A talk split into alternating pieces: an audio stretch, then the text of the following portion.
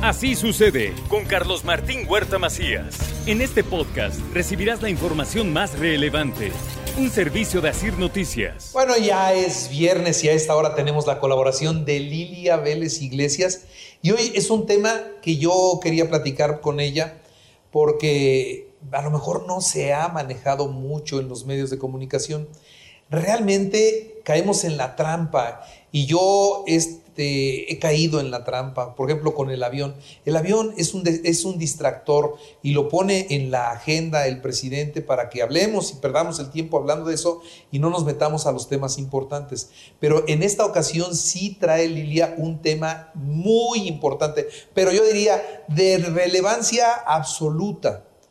¿Qué ha pasado con las medicinas en este país? ¿Qué ha sucedido?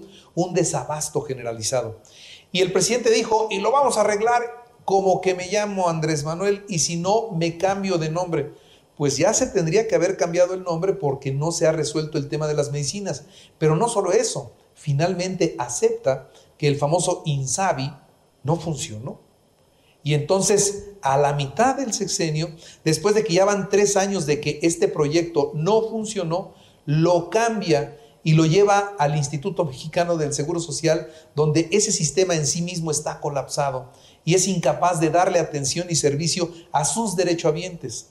¿Cómo va a cargar ahora con todo el sistema de salud puesto en el INSABI, en sus instalaciones, en su estructura, en su infraestructura? No sé cómo lo va a hacer. No lo sé, pero esos son los temas importantes. Vamos a seguir con desabasto de medicina, sí. Con falta de médicos, sí. Con desatención en los hospitales y en las clínicas, sí.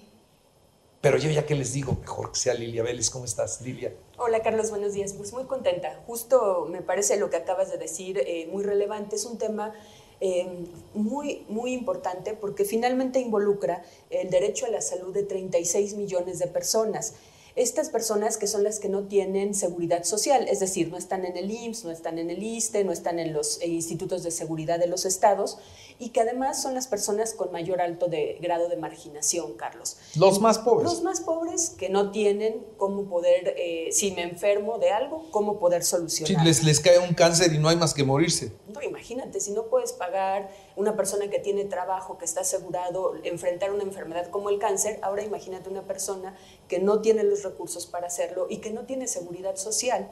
Entonces, el presidente López Obrador anunció que a partir de abril, justo como decías, el programa INS Bienestar asumirá la tarea de dar atención médica a la población, esta población que carece de seguridad social. Y bueno, como también lo mencionabas, en los hechos, aunque no lo reconoce, pues lo que está diciendo es que fracasó el INSABI, el Instituto de Salud para el Bienestar, formalmente Carlos empezó a operar en 2020, aunque nunca tuvo reglas de operación, aunque nunca, pues en realidad operó como debería haber sido. Dos años después, prácticamente, pues se reconoce de manera tácita que está, que está fracasando. Ahora, eh, hay que recordar que el INSABI lo que hizo fue sustituir al Seguro Popular, un programa que fue un esquema de aseguramiento, un esquema en donde tú te asegurabas de manera voluntaria cuando no tenías IMSS, cuando no tenías ISTE, te podías asegurar y lo que hacía era cubrir tus gastos médicos en caso de que tuvieras una enfermedad, particularmente una enfermedad grave o, por ejemplo, una intervención quirúrgica.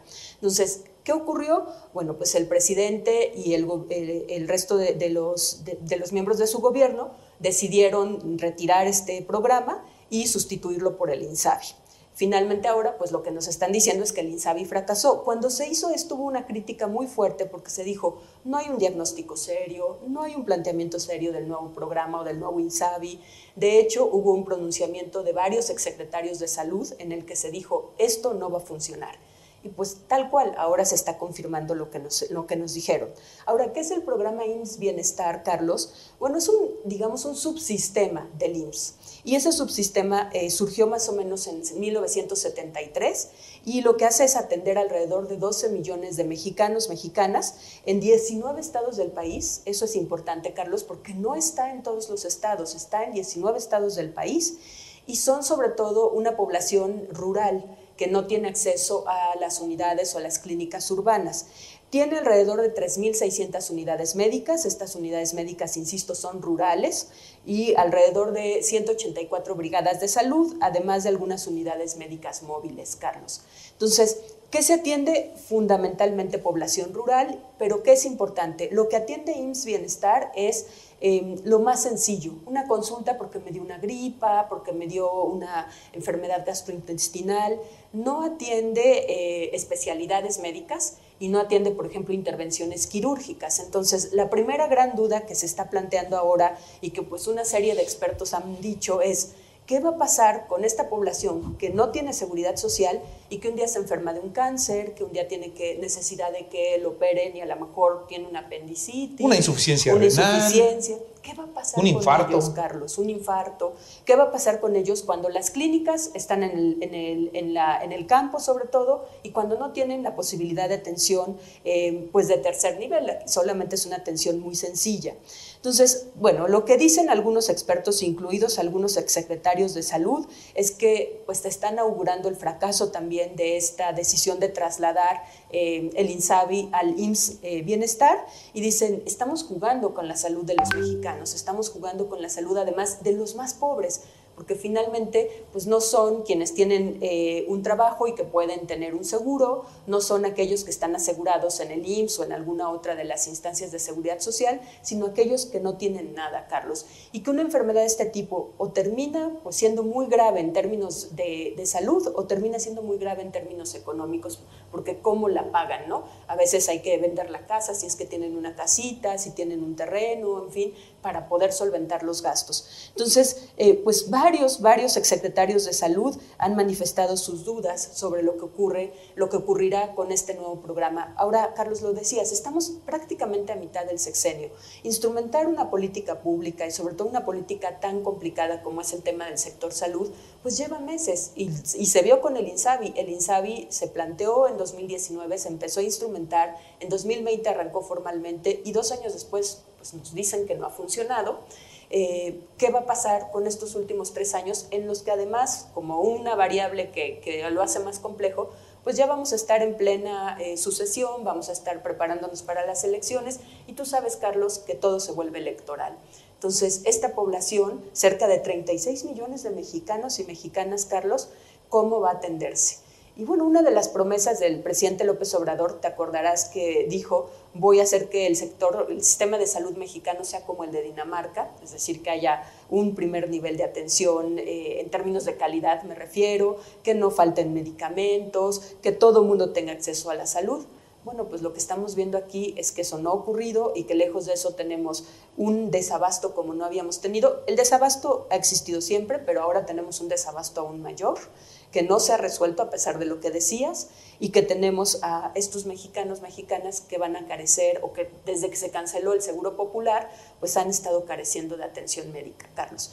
Entonces, un derecho fundamental, como es el derecho a la salud, pues lo estamos desatendiendo para un gobierno que se dice progresista, de izquierda y que pretende atender a los más pobres. Entonces, Carlos, pues a mí me parece que aquí también hay una deuda y sin adelantarme, veamos, ojalá de verdad este programa esté bien pensado, parta de un diagnóstico serio, no se improvise, que a veces es lo que estamos viendo mucho en este gobierno, y que realmente resuelva por lo menos una parte de los problemas del sector salud que estamos enfrentando en el país.